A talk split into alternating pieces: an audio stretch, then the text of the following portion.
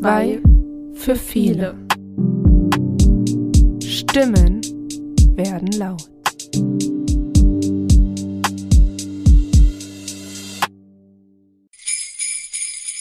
Ho, ho, ho. Hallo und herzlich willkommen zu unserer 30. Folge von Zwei für viele. Hi Jessie. Hi Saskia. Ich finde es krass, wie sich deine Stimme immer verändert, wenn es losgeht. Macht sie das ja? hm, okay. Ich finde, ähm, ist gerade irgendwie ein ganz komisches Gefühl, weil wir jetzt länger nicht aufgenommen haben. Und ja, wir müssen uns, glaube ich, jetzt erstmal kurz wieder reinfuchsen. Wir haben uns für die heutige Folge überlegt, das ist ja auch unsere letzte Folge in diesem Jahr und auch unsere Weihnachtsfolge sozusagen. Und die Zuhörer und Zuhörerinnen von euch, die Instagram haben, verfolgen wahrscheinlich, hoffe ich zumindest, unseren Adventskalender. Wir haben nämlich einen ganz besonderen Adventskalender, wo wir Schulsozialarbeit quasi anhand des Alphabetes einfach mal vorstellen mit Aufgaben, Möglichkeiten etc. Und darum soll sich auch unsere heutige Folge drehen. Und zwar werden wir mit euch das Alphabet nochmal üben. und durchgehen. Ho, ho, ho, ho. Wollen wir starten? Geht los. Wir haben bei A Ansprechpartner. Und zwar geht es da einfach nur darum, dass Schulsozialarbeit ja so viel, so viele Möglichkeiten hat, Ansprechpartner zu sein für zum Beispiel natürlich Schüler und Schülerinnen, Eltern, Lehrer und Lehrerinnen, aber auch für das Jugendamt, die Polizei, die Netzwerkstelle, Schulpsychologinnen oder auch ähm, Psychologinnen, Netzwerkpartner, zum Beispiel wenn es um Projekte geht, den Hort, die DKJS, das ist die Deutsche Kinder- und Jugendstiftung. Warum die DKJS?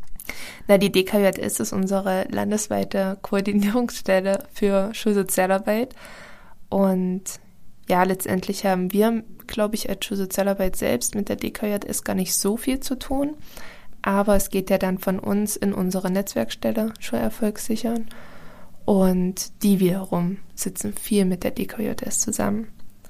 Genau, ich würde jetzt gar nicht auf die Details eingehen, inwiefern wir Ansprechpartner für SchülerInnen, Eltern und LehrerInnen sind. Ähm, ich denke, wer unseren Podcast regelmäßig verfolgt, hat das mitbekommen. Also um es grob zusammenzufassen, wir sind da für Probleme, Sorgen, Ängste, jegliche Belange. Für alles und jeden.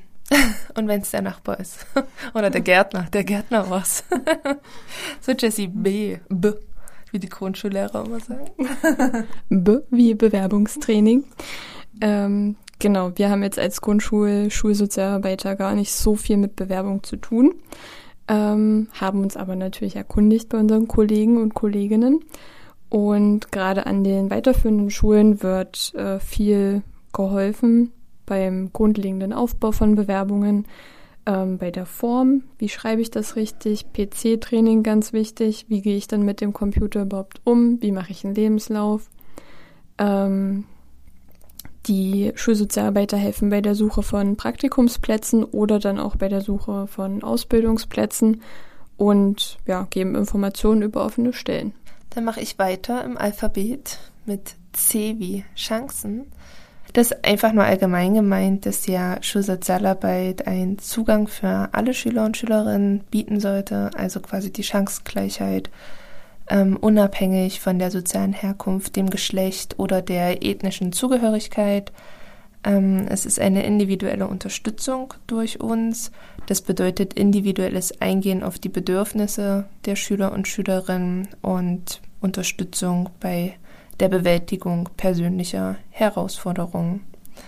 Außerdem zählt unter Chancen die Förderung von Vielfalt das meint, Schulsozialarbeit sollte die Vielfalt der Schüler und Schülerinnen anerkennen und wertschätzen, also dass jeder ein Individuum ist und dabei kulturelle Unterschiede berücksichtigen und natürlich Diskriminierung entgegenwirken.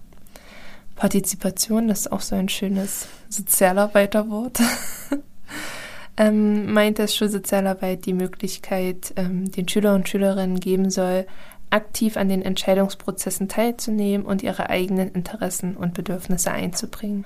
Und zu guter Letzt die Kooperation mit anderen Akteuren, also eine enge Zusammenarbeit mit Lehrkräften, Eltern, anderen Fachkräften und außerschulischen Instu Institutionen, um eine ganzheitliche Unterstützung der Schüler und Schülerinnen zu gewährleisten. Da wird man aber, glaube ich, später nochmal was zu sagen im Part hm, wie Netzwerk. Das waren jetzt ganz schön viele Informationen, aber das nächste Thema wird nicht besser. Ich hoffe, du hast mitgeschrieben. ja, bei Instagram zum ja. Nachlesen. So, kommen wir zum D wie Demokratiebildung. Ähm, da gibt es ganz, ganz viele verschiedene Projektideen. Also da ist, glaube ich, der Fantasie keine Grenzen gesetzt. Was machst du denn zur Demokratiebildung? Ich mache zum Beispiel den Klassenrat. Was machst du denn so?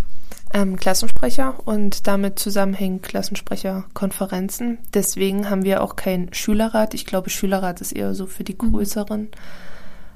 Ähm, ja, wir waren im Landtag in Magdeburg zu Besuch im letzten Jahr, dachte ich. Ich habe überhaupt kein Zeitgefühl momentan. ja, was machen denn unsere weiterführenden Schulen zum Thema Demokratiebildung. Die haben ja dann nochmal ein bisschen mehr Möglichkeiten. Genau, da geht es schon mal speziell um das Thema Wahlen. Ähm, es gibt zum Beispiel die U18-Wahlen an den Schulen. Ganz viele fahren auch in den Bundestag nach Berlin. Das ist dann nochmal die nächsthöhere Stufe von dir mit deinem Landtag. Mehr ist an der Grundschule nicht drin. ähm, unsere Kollegin Nancy von der Förderschule hat ja schon mal in einer Folge berichtet, dass sie zum Beispiel in äh, einer Gedenkstätte waren in Bernburg und im KZ. Da könnt ihr einfach nochmal reinhören. Äh, es gibt verschiedene Rollenspiele zum Schul- und Jugendparlament. Es gibt verschiedene Projekttage an den Schulen und Einheiten, die geplant werden können. Und da nehmen unsere Kollegen immer ganz viele verschiedene Materialien dazu, die wir bei Instagram auch aufgeführt haben. Ich glaube, da können wir mal einen Methodenkoffer drüber machen.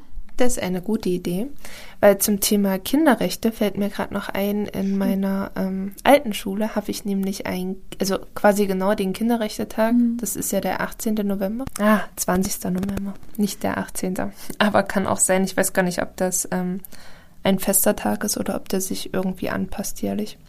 Auf jeden Fall haben wir den in der alten Schule genutzt, um einen kompletten Projekttag für die Kinder zu machen. Da habe ich mit den Lehrern gemeinsam geplant, ähm, welche Klasse quasi oder welche Klassenstufe was zum Thema Kinderrechte macht. Also wirklich für die ersten Klassen runtergebrochen, aber dann auch für die mhm. vierten. Das war auch echt schön.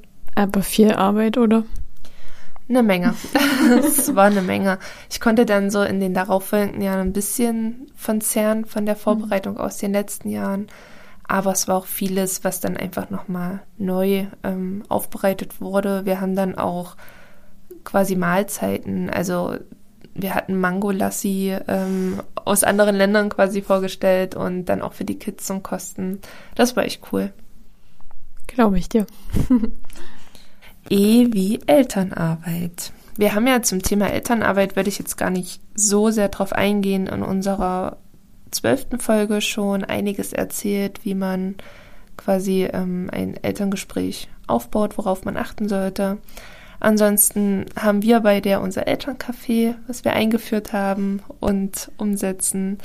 Im nächsten Kalenderjahr steht bei mir, weil sich das Elterncafé bei mir nicht so rentiert hat, auf dem Plan der Eltern-Kind-Nachmittag zum Basteln und Spielen und dann auch einfach die Unterstützungsangebote, sei es ähm, beim Jobcenter beziehungsweise Ausführung von Anträgen zum Jugendamt oder auch der schulische Einkauf, wo gerade so dann die Eltern mit Migrationshintergrund, die nicht unbedingt die deutsche Sprache können, äh, unterstützt werden, um ja für den Schulstart alles zu kaufen. Teilnahme an Elternabenden oder thematische Elternabende anbieten, Elterntraining, das habe ich mir für die nächste Förderperiode vorgenommen. Gemeinsame Feste, gemeinsam Feste organisieren, Elternbriefe, Diensthandy zum Herstellen eines schnellen Kontaktes, Homepage, also die Schulhomepage, um einfach transparent zu sein. Teilnahme am Elternrat, Ferienangebote der Kinder, weil ich finde, auch gerade da kann man Tür- und Angelgespräche mit den Eltern führen oder dann halt Tür- und Angelgespräche nach dem Unterricht. Ich habe noch eine Ergänzung. ja. Ich habe nämlich den Eltern jetzt eine Weihnachtskarte geschrieben. Oh, du gute Seele.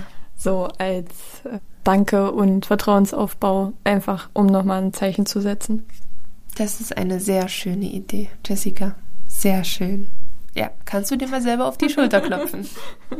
Genau, das habe ich zu den Kindern gestern auch gesagt. Man kann sich auch mal selber auf die Schulter klopfen. F wie Ferienprogramm oder Ferienangebot. Dazu wollen wir jetzt auch gar nicht so viel sagen. Ein Ferienprogramm haben wir euch schon mal vorgestellt und zwar den, äh, die Podcast-Tage in Folge 28 und das Übergangsprojekt in Folge 17 haben wir auch in den Ferien gemacht. Ansonsten ist die Zeit in den Ferien immer super für Fachaustausche untereinander, für Büroarbeiten, was liegen geblieben ist, ähm, Unterstützung im Hort und im Jugendclub und Ausflüge oder Projekte in der Schule jeglicher Art. Malen, basteln, Sportspiele. G. Nein, G wie Genogramm. Eines meiner Lieblingsthemen, Genogramm. Ich bin froh, dass ich es nicht habe. Ein Genogramm ist eine grafische Darstellung, um Familienbeziehungen mit Symbolen zu verdeutlichen über mindestens zwei Generationen. Also es gibt quasi wirklich für jedes Geschlecht, jede Beziehung unterschiedliche Zeichen, die man aneinander reiht, mit Daten versehen. Und letztendlich, ähm, ja, zur Netzwerkarbeit, wenn man da mit dem Jugendamt oder anderen Akteuren zusammenarbeitet, einfach zur Übersicht, wie so ein Familienstammbaum zeigt, okay, wer ist wie in Beziehung. Ich wünsche mir immer noch ein einheitliches, und mit einheitlich meine ich nicht landkreiseinheitlich, sondern übergreifend, weil gerade wenn viele Zuzüge sind bei uns aus anderen Bundesländern, muss man sich in das Genogramm erstmal wieder reinfuchsen. Die benutzen andere Symbole und das finde ich ziemlich schwierig. Also wenn sich da draußen irgendeine AG bilden möchte, die einheitliche Genogramme erstellt oder Symbole vielmehr, gerne. Aber zumindest immer eine Legende daneben, dass man weiß, das heißt das und das heißt das.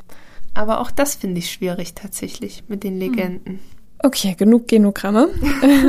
H wie Hilfe zur Selbsthilfe. Das ist ja ähm, unser wichtigstes Prinzip eigentlich in der sozialen Arbeit und ich weiß nicht, wie oft ich das im Studium gehört habe. Ähm, ja, es geht dabei, dass die Klienten, und das ist egal, ob das jetzt erwachsene Eltern sind oder Kinder, werden durch die Schulsozialarbeit unterstützt. Und zwar darin, eigene Problemlösemöglichkeiten zu erkennen und zu nutzen. Wir als Schulsozialarbeiter begleiten eigentlich nur den Prozess gezielt durch Fragestellungen oder Training zur Umsetzung. Den Kindern werden da zum Beispiel verschiedene Regulierungsstrategien mit an die Hand gegeben, zum Beispiel wenn sie wütend sind, wie sie sich selbst wieder beruhigen können. Die Schulsozialarbeit hilft dem Kind quasi dabei, die Probleme alleine zu lösen. I wie Inklusion. Meiner Meinung nach ein kritisch, sehr kritisch betrachtetes Thema. Inklusion nochmal zur Definition laut UNESCO bedeutet, dass allen Menschen die gleiche Möglichkeit offenstehen soll, an qualitativ hochwertiger Bildung teilzuhaben und ihre Potenziale zu entwickeln, unabhängig von besonderen Lernbedürfnissen, Geschlecht, sozialen und ökonomischen Voraussetzungen. Also es geht nicht um die Integration in das bestehende Schulsystem, sondern das Schulsystem soll sich verändern sodass alle Kinder überall die nötige Förderung erhalten, die sie benötigen. Ähm, zum Beispiel bei uns in der Schule läuft das über den GU, gemeinsamen Unterricht, wo halt Kinder mit diagnostizierter Lernbehinderung am Unterricht mit teilnehmen. Ja, kritisches Thema. Ich würde es jetzt gar nicht so weit ausschweifen. Ich glaube, das wäre vielleicht mal eine extra Folge wert. Hm. Jessie verzieht hier, verzieht's Gesicht. Oh. Ja, es ist wirklich ein schwieriges Thema. Ich finde, es gibt Möglichkeiten, um das einigermaßen umzusetzen, aber ja, schwierig. Also wir haben im Studium so viel drüber geredet und ich finde, je mehr man drüber redet, desto unzufriedener wird man. Also zumindest geht's mir halt so. Du hättest mir jetzt auch einfach sagen können, nein, ich möchte keine Folge darüber, dann ist das für mich in Ordnung. Also nein, danke. Auf Jessys Wunsch wird es dazu keine Folge geben. Wenn ihr das natürlich möchtet, dann könnt ihr uns gerne schreiben. Dann gehen wir dann nochmal detaillierter drauf ein. Trotzdem nein. so, J wie Jugendsprache. Für uns ist es immer wichtig, dass wir quasi die Lebenswelt der Kinder und Jugendlichen berücksichtigen und deswegen, ja, es ist auch wichtig, die Jugendsprache so ein bisschen zu verstehen und zu respektieren. Und dass wir up to date sind. Damit da keine Fehler in der Kommunikation auftreten. Ja, Jugendsprache ist viel mehr als diese Kommunikation. Und zwar grenzt man sich auch von anderen ab, zum Beispiel von uns Alten mittlerweile. Oder ähm, es dient auch zur eigenen Identitätsbildung. Was heißt denn das Jugendwort Goofy? Tollpatschig oder albernes Verhalten habe ich vor der Recherche tatsächlich noch nie gehört. Du Hm. bist voll goofy.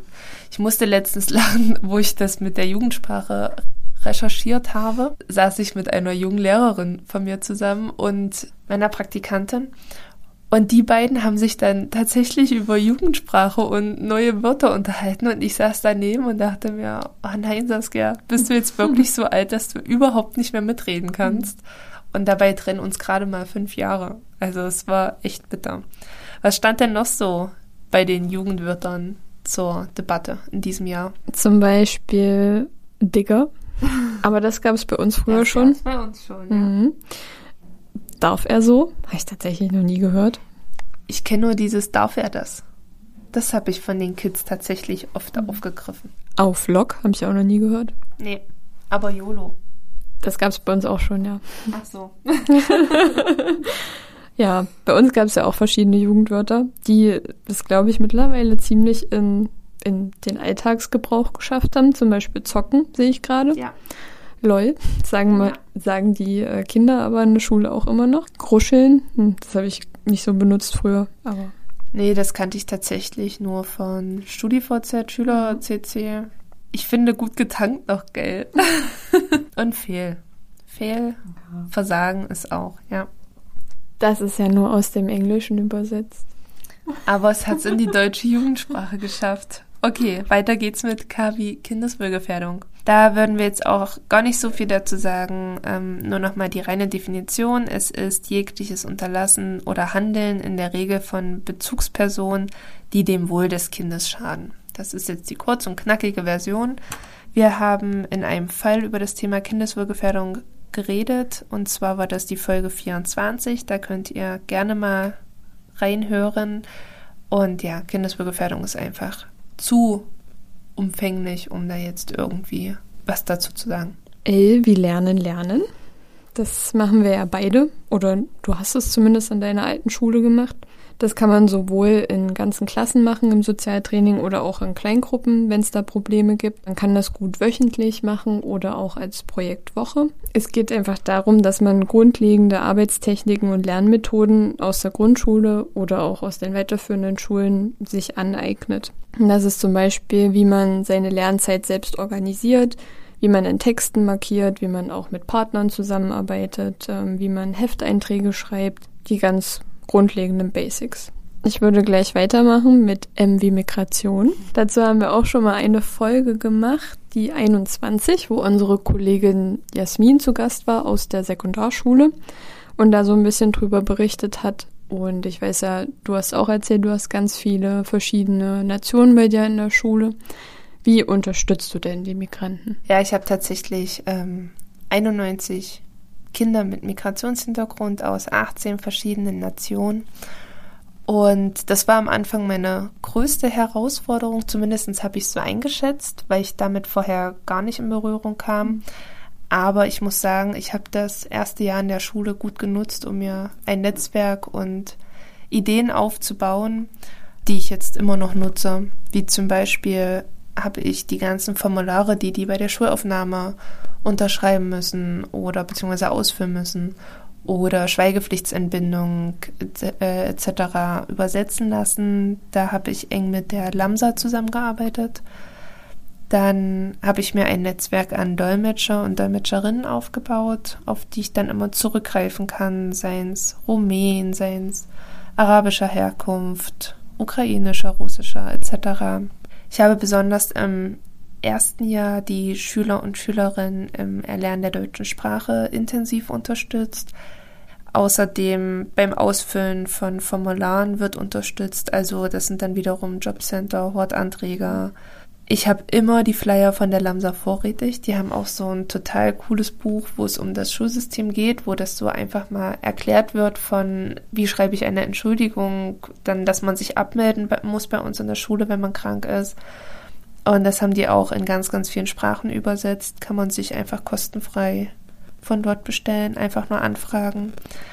Dann habe ich mir angewöhnt, ähm, eine sehr einfache Sprache und Druckschrift zu verwenden. Also wenn ich mit den Eltern rede, wirklich ganz einfache Sätze. Ähm, oder dann halt mit der Übersetzungs-App, weil das dann einfach besser übersetzt, als wenn das irgendwelche, ja, Confusion-Sätze sind. Und letztendlich ähm, ist es auch einfach der Kontakt per Nachricht, also per SMS oder E-Mail, weil es dann nochmal mhm. viel einfacher ist. Das nächste wäre, wäre, ist. Das nächste ist Envy Netzwerk. Also Netzwerke sind umfangreich und bestehen aus verschiedenen Partnern. Ähm, ich finde, man muss sich halt pro Schule immer, wenn man irgendwo neu anfängt, ein komplett neues Netzwerk aufbauen. Man kann viel von vorher übernehmen, keine Frage, wenn vorher jemand da war als Schulsozialarbeiterin. Aber letztendlich, ja, muss man das für sich, glaube ich, einfach entscheiden, ist meine persönliche Meinung. Ähm, es erleichtert die Zusammenarbeit und die Kontaktaufnahme und schließt Versorgungslücken. Netzwerkpartner können dann zum Beispiel der Hort Beratungsstellen, Ergotherapie, Referentinnen, Anti-Gewalt-TrainerInnen, SprachmittlerInnen, Ämter, Polizeipsychologinnen und so weiter sein.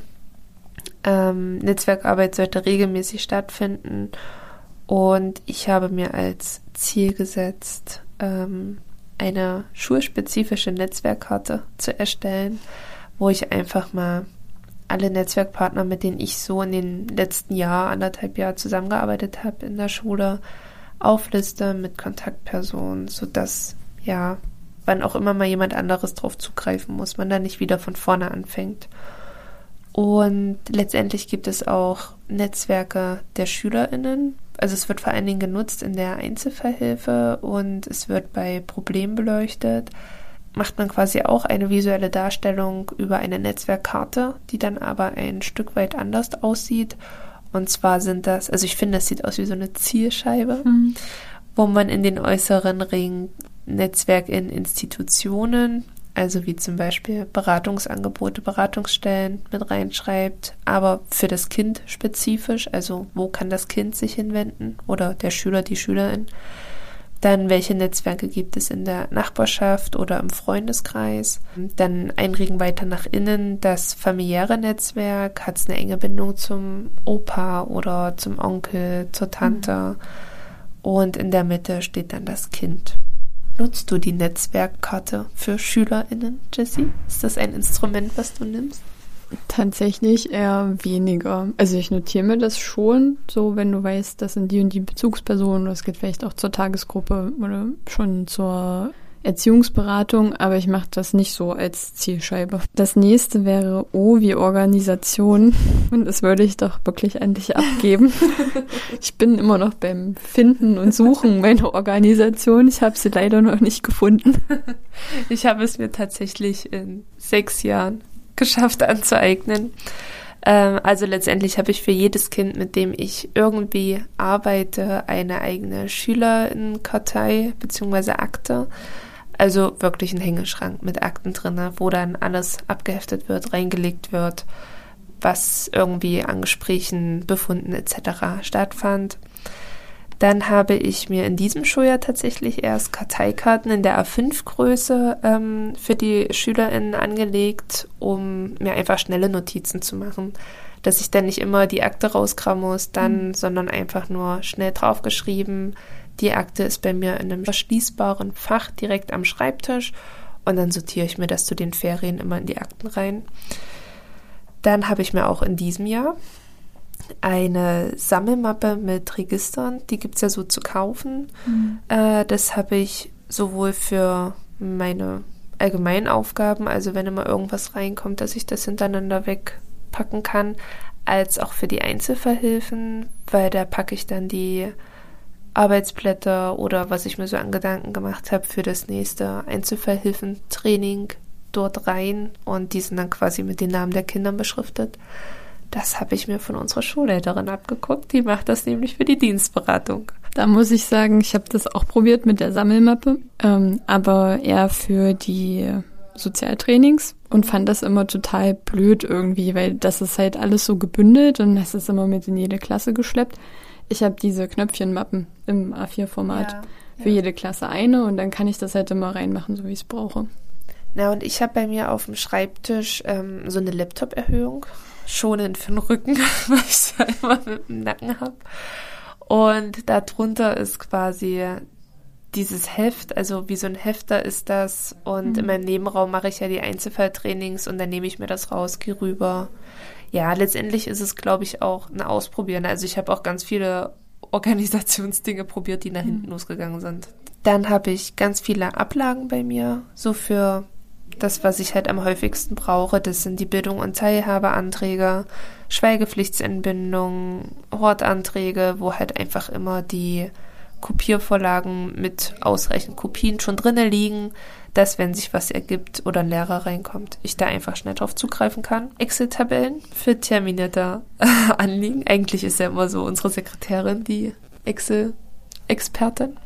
Einfach nur als Übersicht, wann muss ich die Eltern, besonders die mit Migrationshintergrund, informieren. Wir müssen einen neuen Bildung- und Teilhabeantrag stellen, damit die Nachhilfe weiterläuft, das Essen weiterläuft. Und ja, das, äh, was alle immer so gerne beäugen bei mir im Büro, sind die Maxi-Briefkartons für Projekte und Materialien, wie zum Beispiel Streitschlichter, Kompetenztrainings. Also da habe ich das thematisch, die sind beschriftet mit einlaminierten Zetteln quasi, die mit einem Klettverband dran gemacht sind, sodass ich das immer austauschen kann. Sehr nachhaltig. Und da habe ich dann meine ganzen Materialien für die Projekte drinne. Ich glaube, da muss einfach jeder seinen eigenen Weg finden. Ich muss sagen, Maxi-Briefkartons haben sich teilweise bewährt bei mir, aber manche Sachen habe ich halt lieber im Ordner, weil das sonst einfach zu viel ist. Und zwei Maxi-Briefkartons für ein Thema, das ist irgendwie nicht so meins. Nein, und ich mag überhaupt keine Ordner. Mhm. Weil da fliegt immer alles raus, dann reißen die Folien ein, dann geht der Ordner kaputt. Nein, das nervt mich. Ist mir noch nie passiert. Aber es hat so jeder seins, wie du schon sagst. PW-Prävention zur Prävention von Gewalt, also hinsichtlich Sozialtraining haben wir schon mal Folge 22 rausgebracht. Ähm, es geht aber auch einfach darum, ja, verschiedenen Problemen bei Schülern und Schülerinnen und vielleicht auch bei Eltern vorzubeugen. Also nicht nur hinsichtlich Gewalt, sondern auch ähm, Suchtprävention zum Beispiel oder Medienprävention. Da gibt es ganz viele verschiedene Projekte, die man machen kann. Ich glaube, da bringen wir einfach nochmal immer, wenn es passt, noch Folgen dazu raus. Das nächste ist überhaupt nicht meins und ich hasse es. Q wie Qualität oder Qualitätssicherung. Ich würde es auch ganz kurz und knapp machen, weil ich es überhaupt nicht mag und ich glaube, äh, da stimmen mir einige zu. Qualität in der Schulsozialarbeit ist was ganz, ganz Entscheidendes und ganz Wichtiges. Ähm, jeder Schulsozialarbeiter bzw. Schulsozialarbeiterin sollte eine gut ausgebildete Fachkraft sein. Nicht ohne Grund müssen Schulsozialarbeiter studiert haben, damit sie über ein fundiertes Wissen und letztendlich auch Erfahrung in relevanten Bereichen wie Sozialarbeit, Psychologie oder Pädagogik verfügen. Außerdem ist eine kontinuierliche Weiterbildung notwendig, ähm, genauso wie das Anbieten von Supervision und das Wahrnehmen von Supervision um sicherzustellen, dass die Fachkräfte auf dem neuesten Stand sind. Eine transparente Arbeitsweise, das haben wahrscheinlich einige schon mitbekommen, dass wir ja alles darlegen müssen. Mhm. ähm, dabei klare Ziele, Methoden und Prozesse definieren, um es einfach für alle Beteiligten transparent zu machen und vor allen Dingen für unser Land transparent zu machen. Ähm, Genau, dann Evaluation und Qualitätsmanagement. Ja, wir sollten unsere Arbeit regelmäßig evaluieren, um die Wirksamkeit der Maßnahmen zu überprüfen und gegebenenfalls anzupassen. Ich glaube, das handhabt auch jeder anders von ich mache Fragebögen oder ich gehe in Reflexionsgespräche etc. und die Vernetzung und Kooperation, wie wir vorhin schon kurz angedeutet haben, mit anderen Akteuren im schulischen Umfeld. Ich habe es geschafft. Man hat kaum gemerkt, dass du keine Lust drauf hast. du machst weiter. Ja, ich brauche ein R. Ein R, bitte. Gab es da nicht mal, ähm, warte mal, wie hieß denn das? So eine Fernsehsendung, wo man dann Wörter erraten musste und dann sagt man, ich hätte gerne ein R. Und dann war da immer so eine Frau, die die Fälle umgedreht hat. Kennst du das? Oh, das ist das das Glücksrad oder so? Ich ist ja auch egal. Ich kenne nur diesen Spruch mit, ähm, ich nehme ein A und löse Bockwurst. Ja, naja, also ja, ne? Aber das kommt von der, von der ja, Sendung. Ja. Ich kann geil geraten. Heutzutage so nennt man es geil geraten, Jessie. Ich weiß nicht, wie es bei dir damals war. Also, du löst jetzt eher für Ressourcenarbeit. Genau. Es geht um die äh, Identifikation und Stärkung der individuellen Ressourcen. Schulsozialarbeit sollte die vorhandenen Stärken und Fähigkeiten von Schülerinnen und Schülern erkennen und diese gezielt fördern, um so das Selbstvertrauen und die Resilienz zu stärken. Dann werden auch soziale Netzwerke gestärkt Schulsozialarbeit hilft dabei, positive Beziehungen zwischen den Schülern und Schülerinnen untereinander, zwischen Lehrkräften, Eltern und anderen Akteuren zu unterstützen. Außerdem bezieht man außerschulische Ressourcen mit ein. Das heißt, wir bilden ja die Netzwerke mit außerschulischen Partnern. Das haben wir jetzt mehrfach schon erwähnt, ähm, um so einfach das Bestmögliche für unsere Schüler und Schülerinnen rauszuholen. Und dann wird natürlich auch die Partizipation gefördert dein Lieblingswort. Äh, wir wollen versuchen, die Kinder und Jugendlichen einfach aktiv an verschiedenen Prozessen teilhaben zu lassen, um so ihre Situation in der Schule und im Alltag positiv zu stärken. Ich hätte gerne ein S. Und löse Schülerpaten. Und dazu sage ich tatsächlich wirklich nicht viel, weil Schülerpaten könnt ihr euch in der Folge 17 anhören. Somit gehe ich über zu T wie Teambuilding. Auch eines meiner Lieblingsaktivitäten. Müssen wir gar nicht so viel dazu sagen, hat man nämlich schon mal. Richtig. ähm, ja, nur noch mal ganz kurz. Die Ziele von Teambuilding sind Vereine einer Gruppe zu einem Team, ganz egal, ob wir da von Kindern oder Erwachsenen reden, und sie dabei unterstützen, die gemeinsamen Ziele zu erreichen, Kennenlernen der Fähigkeiten und Funktionen der anderen im Team, die Förderung einer wertschätzenden und gewaltfreien Kommunikation sowie das Fördern von Respekt und Vertrauen.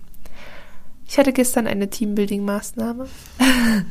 Wir waren gestern auf dem Weihnachtsmarkt mhm. und es war sehr schön. Alles andere würde ich offen lassen.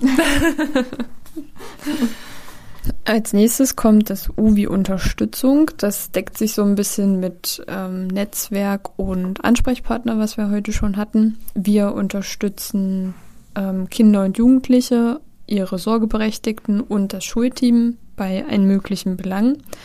Wir sind das Mädchen für alles, haben wir vorhin irgendwie schon so gesagt. Und da geht es zum Beispiel um schulische, psychosoziale und familiäre Probleme auf der Suche nach außerschulischen Hilfsnetzwerken und ja, das Klassen- und Schulklima zu verbessern. Für Schulsozialarbeiter gibt es teilweise auch Unterstützung, zum Beispiel fachliche Unterstützung in Form von Supervision oder auch je nach Projekt oder Angebot durch externe Partner. V, da haben wir wieder das Vogel-V oder das F. Oder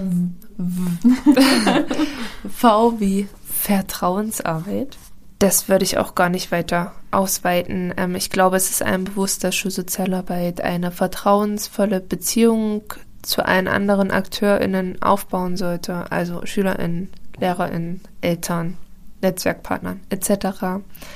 Ganz groß wird der Datenschutz ähm, geschrieben und die Vertraulichkeit. Also wir müssen halt sicherstellen, dass alle Informationen, die im Rahmen der Beratung und Unterstützung erhalten werden, vertraulich behandelt werden, damit wir eine sichere Umgebung für unseren Gegenüber schaffen können und sie offen über ihre Anliegen sprechen können. Außerdem müssen wir klar kommunizieren, welche Unterstützung wir bieten können und wo es halt Grenzen gibt. Das ist auch ganz wichtig in der Kindeswohlgefährdung, bei der Kindeswohlgefährdung, dass wir natürlich vertraulich gewisse Dinge aufnehmen, aber bei gewissen Anhaltspunkten auch einfach tätig werden müssen und dann haben wir wieder mein Lieblingswort. Partizipation und Mitbestimmung.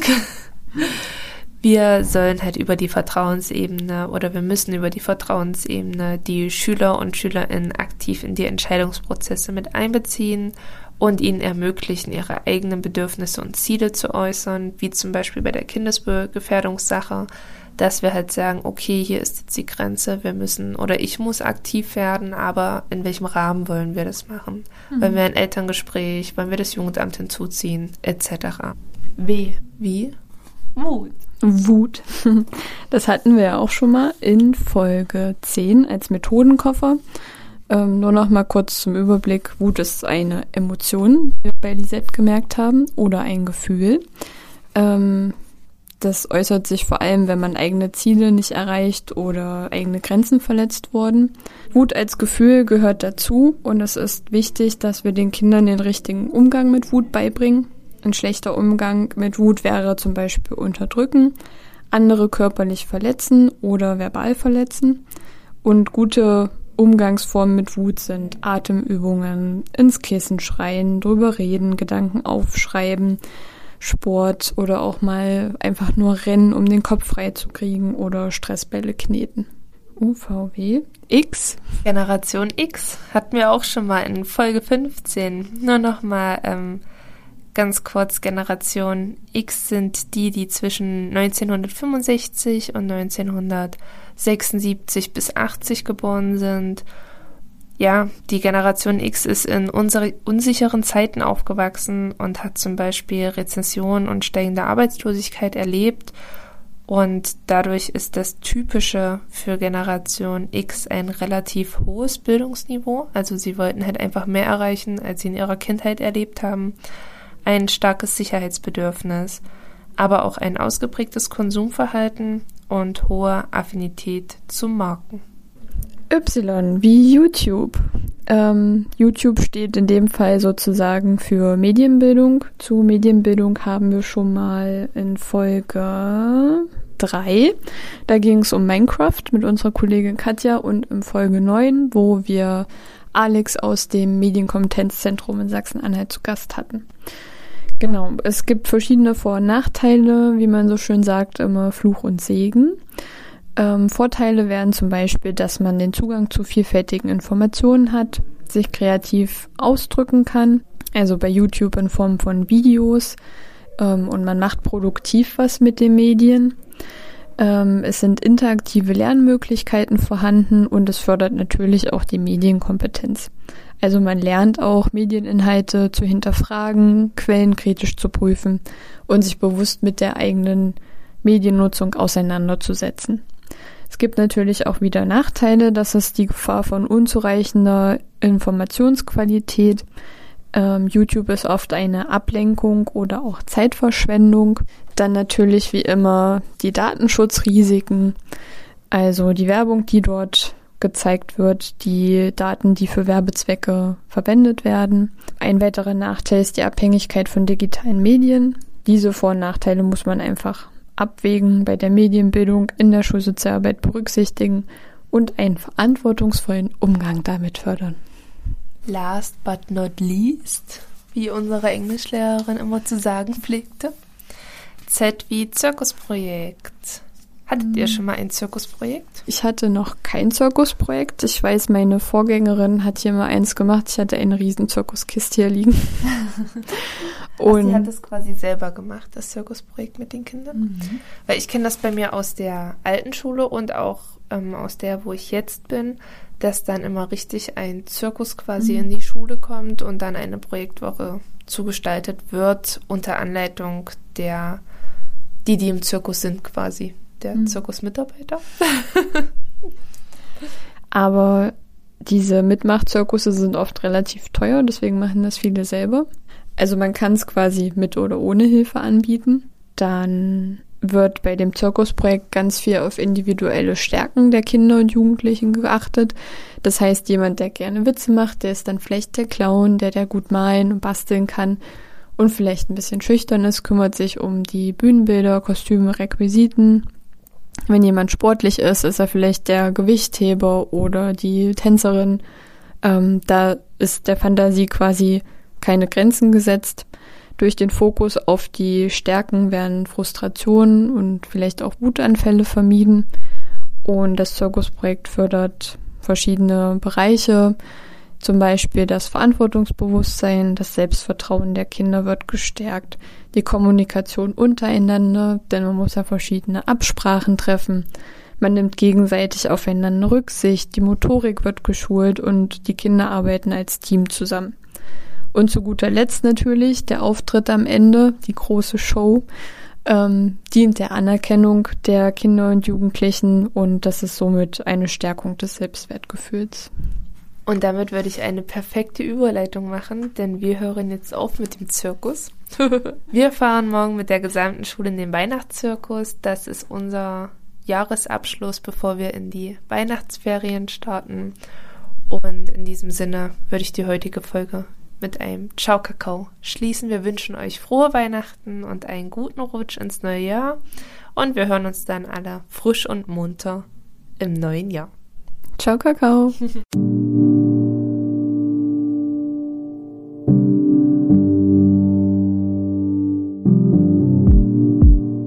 Zwei für viele. Dieser Podcast könnte wichtig sein.